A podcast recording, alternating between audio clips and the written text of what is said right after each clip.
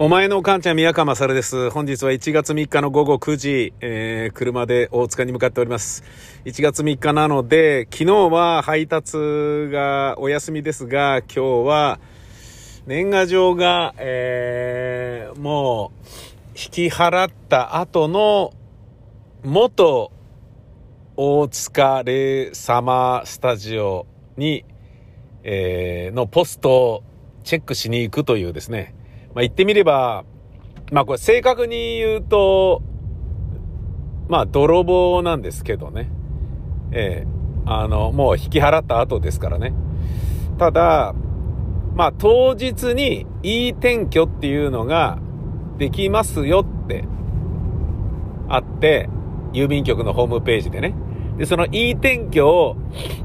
やれば、もう翌日から転送できるよっていうふうにネットで書いてあったので、なんだじゃあギリギリでいいじゃんつって、まあ、あのー、ギリギリにやろうと思って 大晦日にやりに行ったんですよね。で、逆にその当日できるっていうことは、早く行っちゃダメじゃんって思ったんですよね。ええ。なんだけど、大晦日にやろうとしたら、その E 転居というやつは、マイナンバーカードがなければダメで、マイナンバーカード僕、年老いた父親、母親の分は一生懸命作ったのに、自分で作ったやつが期限切れかなんかで作り直さなきゃいけなくなっちゃって、何やってんのみたいなことになって、まあ要は、マイナンバーカード一番最初に作ったくせに今ないんですよね、自分のがね。マイナンバーカードがあれば、その日のうちに作れるよっていうことだったのだけれど、あ、ダメなんだということは、えー、郵便局で転送届というのを紙でもらって、それに記入して、反抗して、身分証明書とか出して、で、提出と。あ、そうなのってことになっちゃってるんですよね。で、その場合は、投函してから7日ぐらいはかかる。ええー、もうじゃあ、1月ね、5日ぐらいまではもう無理なんじゃんと思って、じゃあもう年賀状は取りに行くしかないんじゃんつって、もうね、何やってんだか。なので、もう引き払ったところのポストに郵便物を盗みに行く人になっちゃってるんですよ。間違いなく自分に届いたものなのに、えー、もはや自分はそこに入る権利がないので、もう明らかに泥棒なんですよね。で、これをめんどくさいから、あの、大家さんとか、あの、元大家さんね。えー、元大家さんとか、管理会社とか、元管理会社とかに、えー、すいません、ちょっと、転送届が遅れてしまったので、申し訳ないけど、自分宛てのものが必ず届いてるはずだから、それ取りに行きますね、つって。その、ね、まあ、えー、正月だけちょっとポストに自分取りに行きますけど、ご容赦くださいみたいなことをわざわざ言うのも、ああ、わかったわかったみたいなことでしかないだろうから。だってね、14年間いたわけですから、自分や自分の会社や劇団員宛てではないものが届くわけがないんですよね。で、そうなると、あのー、ねえ、取りに行かなければ、それに気づいたどなたかが、これ転送してやんなきゃいけないんじゃないみたいな、ね、めんどくさい仕事を増やしちゃうじゃないですか。ね。そうなるとね、あとね、またなんかこう、ラジオを聴いているリスナーの方とかからの年賀状とかで、今年も宮川さん、うんこちんこブーで頑張ってねとか、プリプリとか、そんなようなことが書かれている年賀状を見られたりすると、ちょっと恥ずかしいじゃないですか。これあの、非常によくあるんですよね。あのー、もう最初のうちはね、えらい困ったんですけど、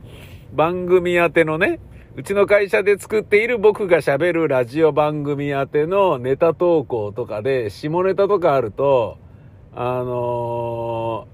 ー、メールの、スパムメールのフィルターに引っかかってしまってちょっとでもエッチな単語が入ってると、もうね、弾かれちゃって、なんかあんま最近、ねえ投稿が地味になったなと思ったらスパムとして弾かれてるみたいな。弾かれてるところにいっぱいあったみたいな。そのね、だからゴミ箱に捨てられてるメールたちがめちゃめちゃ面白いっていうね、なんだかなっていうね。あの、パカパカ行進曲でもね、千葉くんっていうね、スタッフが言ってましたけど、あのー、普通のね、ワイド番組では、えー、問題児のようなリスナーが、バカバカ行進曲では、特大ホームランを打つ、あの、超、えー、エリートである可能性が非常に高いんですよねって言ってて、なるほどなと思ってね。そうなんだ。まあそういうような感じですよね。えー、あのスパムフィルターに引っかかれば引っかかるものほど面白いみたいな、なんか、なんだかな。そういうの見られるのも嫌だからね。えー、まあ言ってないですけど、あえて、えー、泥棒として、本日も夜中に行くわけです。まあ、夜中にっていうのはね、あのー、ちょっとね、えっ、ー、と、今週の宮川勝 MT とか、ちょっと搬入しなきゃいけないものがいくつかありまして、えー、それの編集を今日ね、一日やりまくってたんですよね。今日はジョギングもせずに、まあ本当によく仕事しましたよ。どのぐらいやったんだろうな。結構やったぞ。難しい、めんどくさい番組の編集とかもやったしね。どのぐらいやったんだろうな。1、2、3、4、5、6、7、8、8本ぐらい編集して、で、特番のジングルも作ったりしたから、うん、いや、まあ、結構やってますよ。うん。俺って、あの、仕事早いなって思うような感じですけどね。えー、で、まあ、なんで、あの、今日こんなに集中して仕事しなければいけなくなったかっていうと、昨日、えー、私は、もうなんか体調がね、全然良くなかったので、もうやめようと思って、昨日の1月2日に、えー、ジョギングもせずに、体がだるかったから、ご飯食べたら、朝のご飯を食べたら、えー、映画館に、吉祥寺のアップリンクに、ジョン・ベルーシのドキュメンタリー映画を見に行ったんですよね。そしたらね、ちょっとラッキーなことに、なんかトラブルがあったみたいで、上演時間がちょっと遅れたみたいで、あのー、なんか招待券くれたんですよね。次回はお好きなやつをご覧になってくださいみたいな。初日と2日目だけちょっとご遠慮くださいみたいな感じで、ああ、なんだ、ラッキーみたいな。ね、よくわかんないけど、もらっとけみたいな。絶対行くからね、アップリンクはね。うん。会員にね、なった方がいいんじゃないかぐらいなものなので、いや、吉祥寺にアップリンク来たのは嬉しいないつもね、渋谷とか青山とかあっちの方まで行ってたもんね。うん、あのー、大体ね、自分が見る映画っつったら、やっぱそういうのばっかりですから、まあ、娘とせがれ連れてね、シアターイメージフォーラムに行ったり、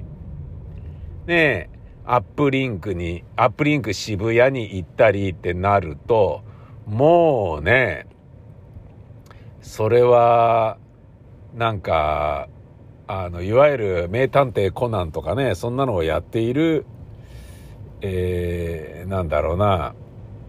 レジャー施設としての映画館ではないですよね。うん、マーベル映画とかやってるようなところではないですし、あとはね、見に行くっつったら、神保町の岩波ホールとか、そういう風になっていくので、もうね、それがね、吉祥寺に、え、つまり、上りのね、えー、電車に乗らなくていい。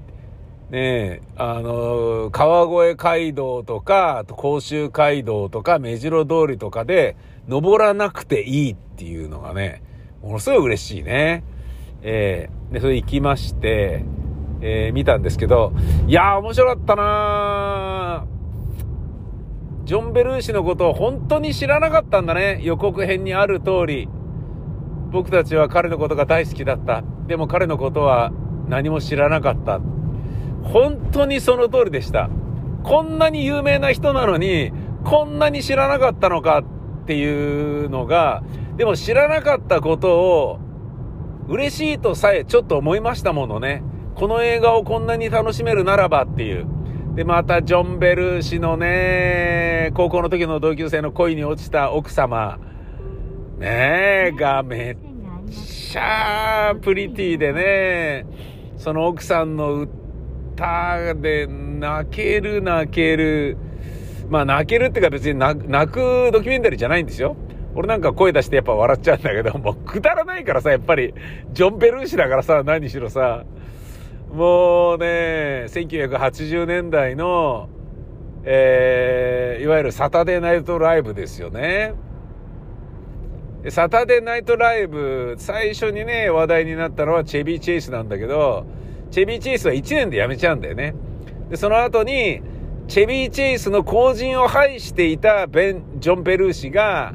えー、まあリーダー格となって活躍したら、まあ一気にスターダムに躍り出て、あの人、すっごいセリフうまいじゃないですか。声色もめっちゃ使うじゃないですか。表情も豊かで、演技もセリフも超うまいでしょ歌もうまいし、リズム感あって体も動くから、すごい、もう無敵だと思うんだよね。なのに、33歳という若さで死んでしまった。コカインとヘロインの過剰摂取、ホテルで孤独死。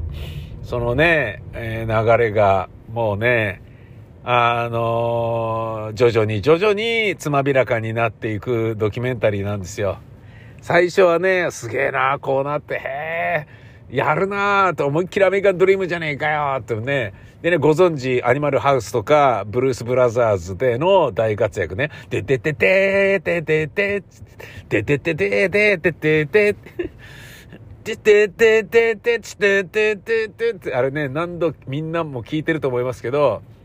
あれはブルース・ブラザーズのね、登場の、映画の中でのブルース・ブラザーズの登場曲ですからね。そしてね、アレサ・フランクリンが歌う、フリーダーフリーダーフリーダーフリーダー超かっこいい。まああのー、僕は1月2日の映画ベルーシを見るにあたり、予習として1月1日、つまり元日に、ブルース・ブラザーズを見直しましたもんね。うん。いや、これ見とこうと思って。で、ジョン・ベルーシのね、ことを思いっきりね、あのー、いろんなことを思い出した状態でベルーシを見ようって、その方が絶対面白いはずだっていう。そういう感覚で言ったらやっぱ正解でしたね。うん。やっぱね、そのアルセ・フランクリンのシーンとかは出てくるんだけど、やっぱ歌とかはね、やっぱ、さすが権利関係で莫大な金かかるんでしょうね。あの、フリーラーとかは出てこないですよね。その代わり、あの、やりとりは出てくるんですよ。あの、有名なね、あの、レストランのウェイトレスをやってて、何あんたたち何頼むの？めっちゃ面白いよね。あの、アレサ・フレンクリンがあんな汚ねエプロン着て、ね、ウェイトレスをやってるっつうのがさ、もう最高だよね。あとあのー、盲目のね、えっ、ー、と、古い楽器屋のジジイがレイ・チャールズっていうね。これ、なこれ音出ねえぞ、このオルガンよ、とか。なんか、キーで出せないのがあるよ、とか、こんなの売ってんじゃねえよ、とか。出せないキーがあるだってそんなことはねえよ。ちょっと待って、えいっつって弾いて歌い出すっていうね、レイ・チャールズ。超かっこいいよね。もうそういうのに見せられるのが、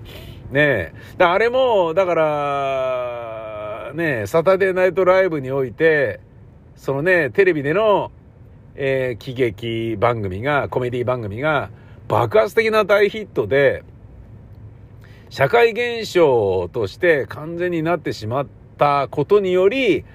あの、ジョン・ベルーシという若造たち、若造と、ね、ダン・エイクロイドっていうね、コンビのね、あの、若者二人の喜劇人のために、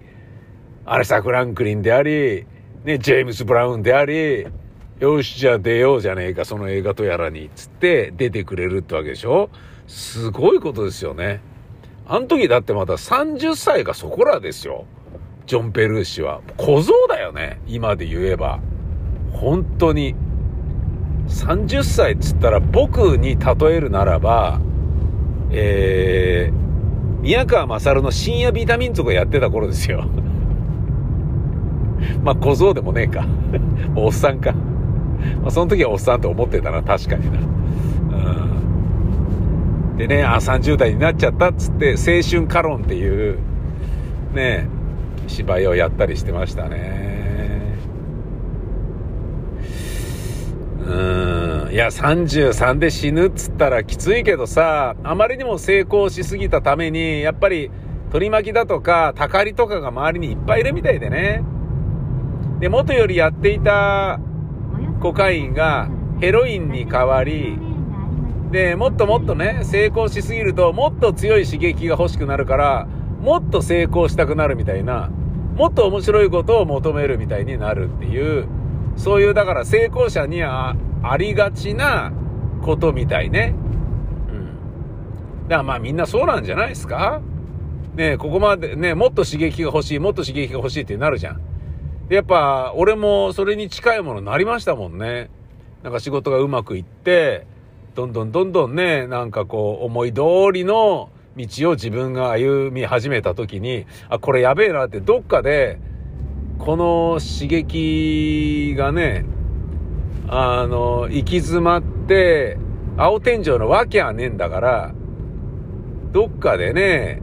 あの、挫折したり、停滞したり、でもその停滞そのものさえも嫌だなって思うだろうなとかっていうのを想定していたから、僕の場合は何ら問題もなく、まあ、そもそもあのね、なんだろうな、芸能人気取りで浮かれているだけであって、こんなのただのまやかしなんだっていう風にずっと自分に言い聞かせていたし、ラジオパーソナリティなんかチヤホヤされたって結局ね、枠が受けてるだけだから別に俺が受けてるわけじゃねえんだよみたいなこととかは、ね、もう30歳の時には理解していたので、これはね、一生の商売にできるものでもねえし、ねなおかつ、あのー、一時的なものであってね、番組が終わった瞬間みんなはね、いなくなるだろうし、ここでね、あのみんなが自分のことをチヤホヤしてるのはね、この枠をやっているからであって、で、その枠そのものを作ったのは、俺でもねえし、放送局でもねえし、いわゆるその、マスメディアのレイディオっていうものを作った人っていうだけだよね、と。で、そうやって思ったら、ねえ、別にね、放送局の人間でもね、なんかテレビ局に勤めてるってだけで偉くなったような感じでね、傲慢な態度を取るバカとかいるし、ね、あのー、ラジオパーソナリティもね、やってるだけでね、お、俺の番組に呼んでやるよ、みたいな感じで言ってるね、バカじじいパーソナリティとかもいますけど、死ねよって思うんだけど、そういうの僕は分かっていたから別にね、コカインもヘロインもやらずに済んでますけど、それやっぱね、あの、そんなね、レベルじゃない、あの、僕なんか比べ物にならない比較と規模が全く違う、ね、世界一有名なコメディアンになっちゃったわけですから、ジョン・ベルーシは。すごかっったよね。そういうことなんだろうな。なんかね、あのー、落ちるべきして落ちたっていう感じで、すごいやっぱ刹那的な破滅型の芸人さんのね、典型的なタイプ。それで言うとね、あのー、影響を受けたとしか思えないバブルガムブラザーズのコーンさんもね、同じような、あ、やっぱそっち行くのね、みたいなことにね、なっちゃうんですかね。ちなみにあの、ブッチャーブラザーズもね、最初はブルースブラザーズって言ってたらしいんだよな。いや、だって、あの、映画のブルース・ブラザーズと全く同じじゃいくらなのでまずいんじゃないですかつって、じゃあ、ブッチャー・ブラザーズするかつって変えたっていうようなことをブッチャーさんが言ってて、あ、そうなんだ。似てるもんね。あの、太っちょと、のっぽっていうコンビがね、ダン・エイクロイドとジョン・ペルーシのね、関係で。面白いよね。あ、大塚に着いたので、えー、ちょっと年賀状を今から持ってきます。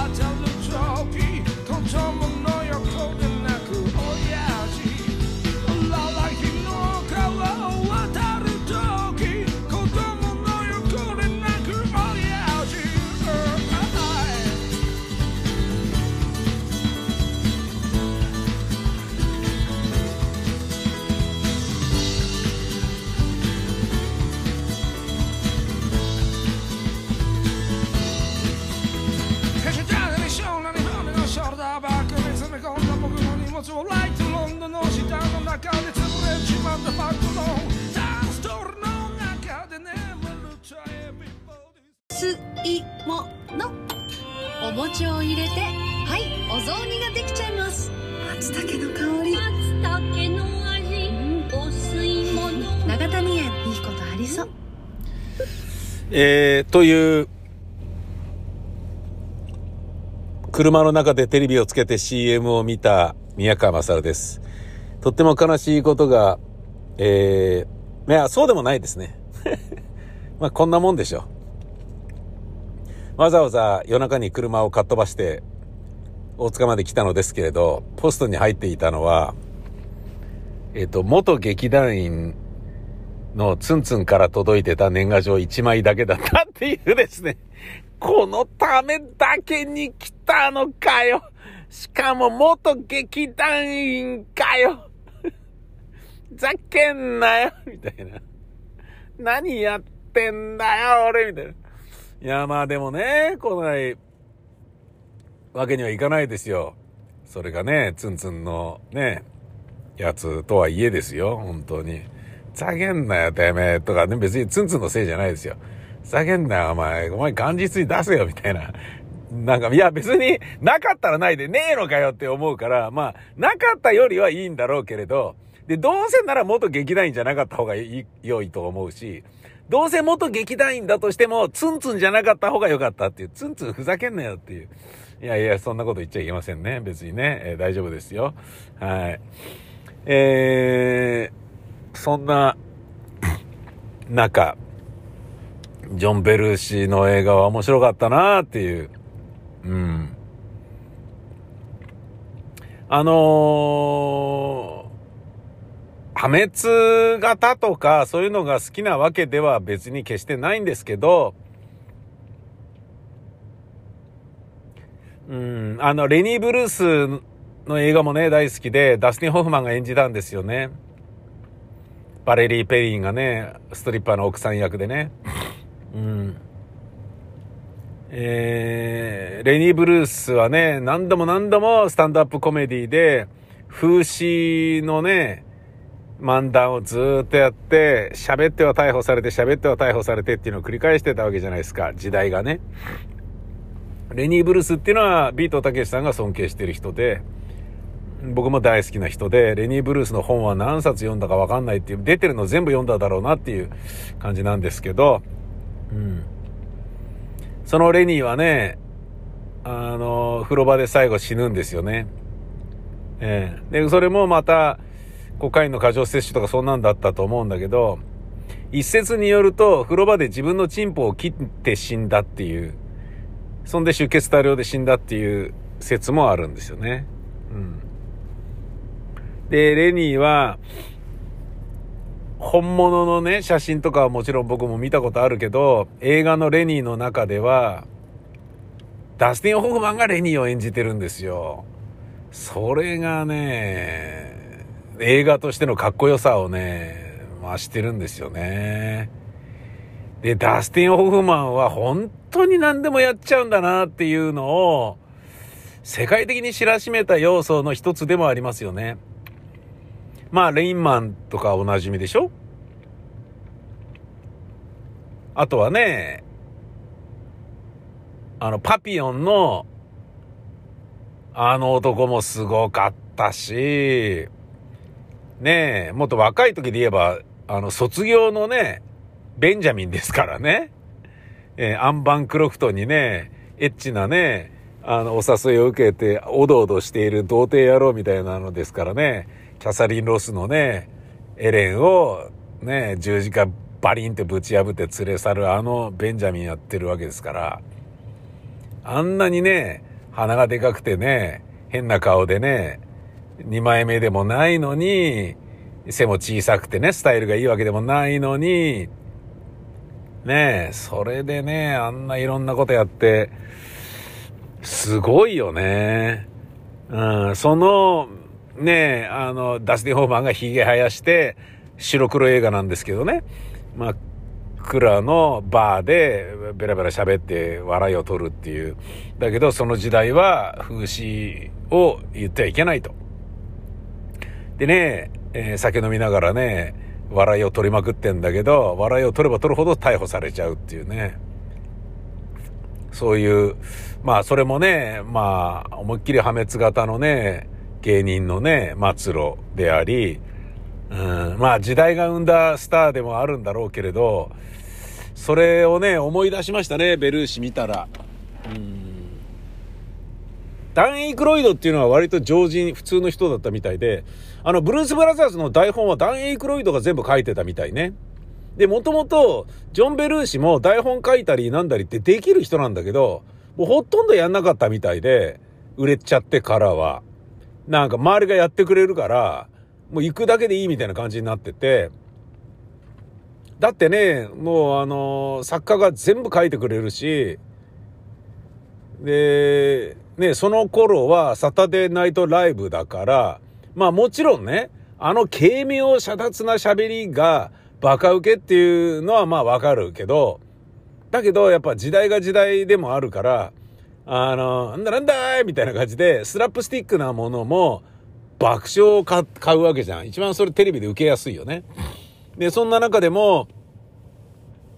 あの、ジョン・ベルーシは、あの、物を壊したりとか、ドカカカーンとかって言って、なんだなんだもうみたいな、ひどいコントとかいっぱいあったもんね。すごい面白かったよね。で、それはブルース・ブラザーズにも見て取れるんだよね。あのー、何でもかんでも物を壊せば笑いが取れるっていうのがもうジョン・ベルーシの息に入っちゃったんだよね。だ新章が講座で眠くて寝てるのを見てみんながゲラゲラ笑ってるっていう、寝てるだけでも笑ってるみたいになったのってすげえなっていう。そういうものみたいですよ。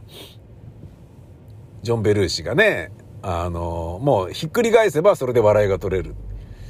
ねえ、物を壊せばそれで爆笑につながるっていう。で、あの、そういうのを分かってみると、ブルース・ブラザーズ面白いじゃないですか。ものすごい壊しまくるじゃないですか。で、カーチェイスとかも全部その延長線上にあるんだっていうことが理解できるし、すごい面白さだよね。で、あの、でも、ブルース・ブラザーズ、映画のブルース・ブラザーズは、あの、ブルース・ブラザーズってもともと、あのー、二人で組んだんだけど、えー、ジョン・ベルーシが、サタデーナイトライブで売れた後に、うん、ちょっと、もっといろんなことやろうっつって、サタデーナイトライブで、えー、ブルース・ブラザーズっていうバンドを作るぞっていうことを決めたんだけど、その決めるに至るまでは、何年間かずっとブルースの黒人音楽を聴きまくって勉強しまくって、これで行こうっていう。で、すっごい影響を受けて、で、これやりたいっつってやるっていうことになったんだよね。なので、その、まあ、アルバニア系の白人なんだけど、ジョン・ベルーシはね。いわゆる完全なる白人のアメリカ人でね。で、その白人アメリカ人二人が、えー、黒人音楽をリスペクトするという、非常にあの、なんだろうな、社会現象としても面白い映画ということなんでね。で、それを、あの、一丁噛みしてやってもいいぜっつって、だ黒人のアレサ・フランクリンであったり、ね、ジェームス・ブラウンであり、レイ・チャールズとかが出ていくってわけなので、それはすごい、なんか、形だよね。うん。まあね、あのナッシュビルっていうカントリー映画をね、え、ロバート・アルトマンが作った時に、あんなのカントリーじゃねえみたいなことを言われたりとか、カントリー歌手たちからね、どうなの？って言われたりとかっていうまあいろいろありましたけど、まあもちろんね、話題になればなっただけ、それは反発とかいろんなね、反動もあるだろうけれど、あのブルース・ブラザーズの場合はそういうのあんまなかったもんね。ひたすら面白いっていう。だって皆さん知ってます？ブルース・ブラザーズが CD 出しましたってなった時に、あのもう欲しいと思った人たちの、つまり予約した人たちの10分の1しか買えなかったんですよ。出た当時は。追いつかないんですよ、生産が。それだけバカ売れして。すごいよね。その現象。なんだけど、ダン・エイグロイドは地に足がついていて、今度こういうことやろうよ、こういうことやったらいいんじゃねえかとかってやってんだけど、もうどんどんその、ね、コカインにはまって、じゃあこういうことやるかとか、なんか太ったりとかね、なんだりいろいろあってっていうのがジョン・ベルーシで、でジョン・ベルーシの場合はどこ行っても人気者だから、なんか、それだけですごい面白い。あの、映画の中に出てきたんだけど、信じられなかったんだけど、なんだっけな、アメリカの客っつったかな。アメリカの、アメリカの息子っつったのかな。アメリカの息子なんだ、ジョン・ベルーシはっていう。え、これどういうことかっていうと、びっくりするようなエピソードなんだけど、ジョン・ベルーシが映画の撮影中に、それ、アニマルハウスか、ブルース・ブラザーズかだと思うんだけど、ロケ中にいなくなっちゃって、あれ、ジョン・ベルシーどこ行ったの？ってなったんだけど、その、近くのどっかにいるはずだって、そんなに民家があるわけでもないところでロケしてたから、あそこなんじゃないの？つってね、人を、の家へ行って、すいません、あの、ジョン・ベルーシー見ませんでしたか？つったら、シー静かに。彼は、うちのカウチで今寝ています。お休みになっています。え、どういうこと？つって。それは、うちのカウチでお休みになってますっていうのは、見知らぬ人の家に入って、飯食って寝るっていう、そういうことができちゃう人なんだよね。いきなりピンポンっつって来て、ああ、ジョン・ベルーシだけど、つって。ちょっと腹減ってるんで、冷蔵庫のもの食わしてもらっていいかなつって。え、え、え？つって、ジョン・ベルーシだどうぞどうぞどうぞってなるじゃんで、冷蔵庫で物を開けて牛乳飲んで肉ガツガツ食って、で、そのまま、その人のソファーでカーッつって寝てる。今寝てるんです。つって。すごいよね。誰の家にでも勝手に入ること、堂々と入ることができるっていう。アメリカ人の息子って、アメリカの息子って言われたとか、そういうようなエピソードが、ベルーシの中で語られて、へー、すっげえなしかもそれが20代でそれが完成するわけでしょそりゃ33歳でね、過剰摂取で死ぬわさっていう。なんだけど、あの、まあ、多少の浮気みたいなものはもちろんあったんですけど、なんか、やっぱり、奥さんのことが好きで、高校の時に知り合った彼女のことが好きで、いやもう絶対、あの、なんかね、その彼女が撮影現場にチラッと見に行ったら、別の女とキスしてるのを見ちゃったと。で、違うんだ、あれキスされちゃったんだよ、つってちゃんと言い訳したりしてるところが、開き直ったりする、たけしさんとかと違って 可愛いなって思うんだよね、なんだかんだね。うん、それはいいことだなと思うしさ。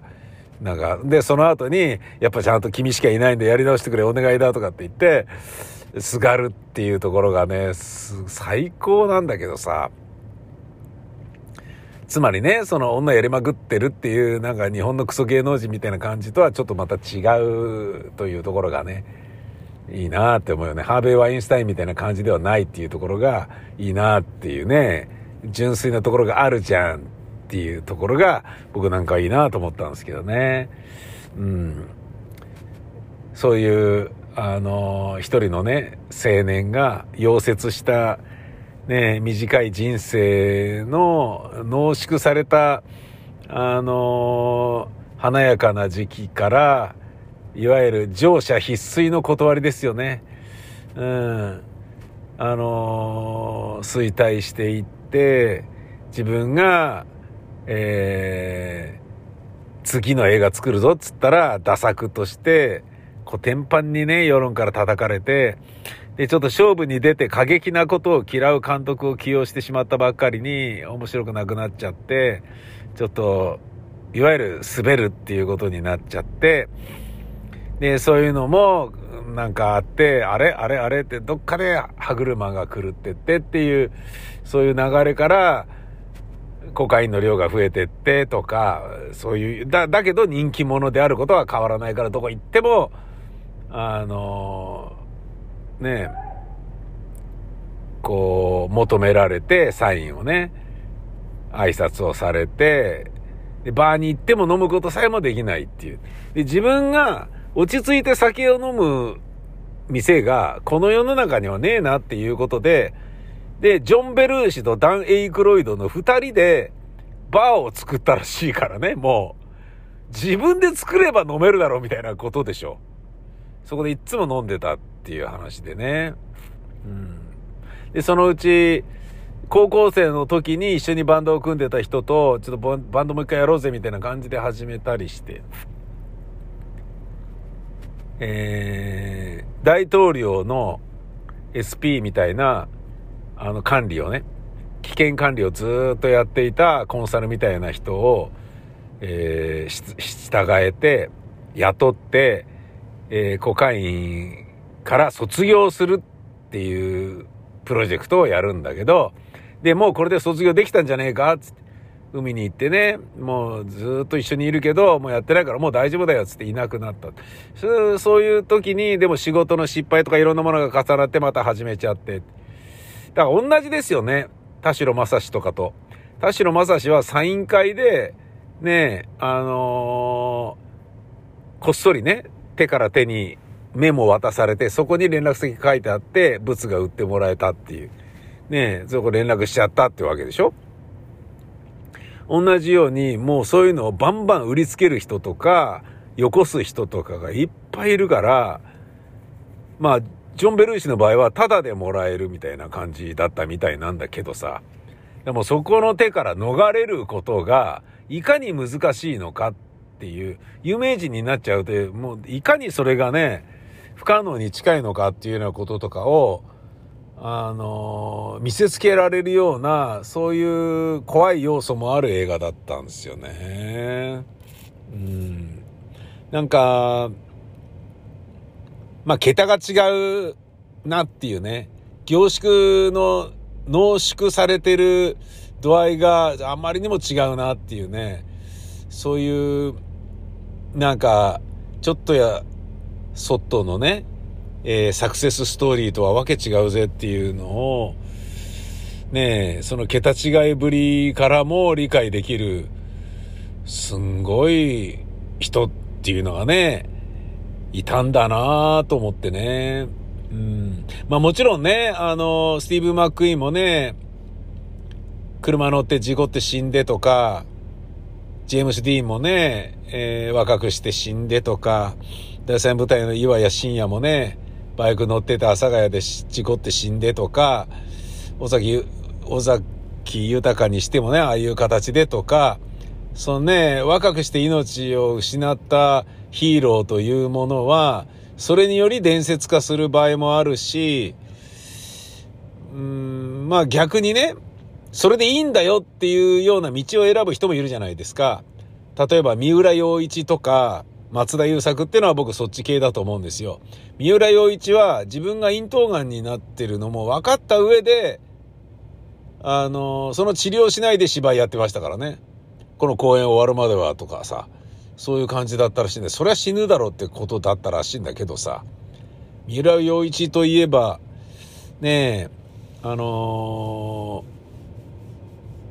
ー、熱海殺人事件のね、木村伝兵衛を最初にやった人でしょねえ。で、早稲田大学の激剣の人で平田充と一緒にやってて、で、慶応大学の塚公平が、なんで御敵早稲田と芝居やんなきゃいけねえんだよ、クソって言いながらやってたっていうね。で、その三浦洋一さんのね、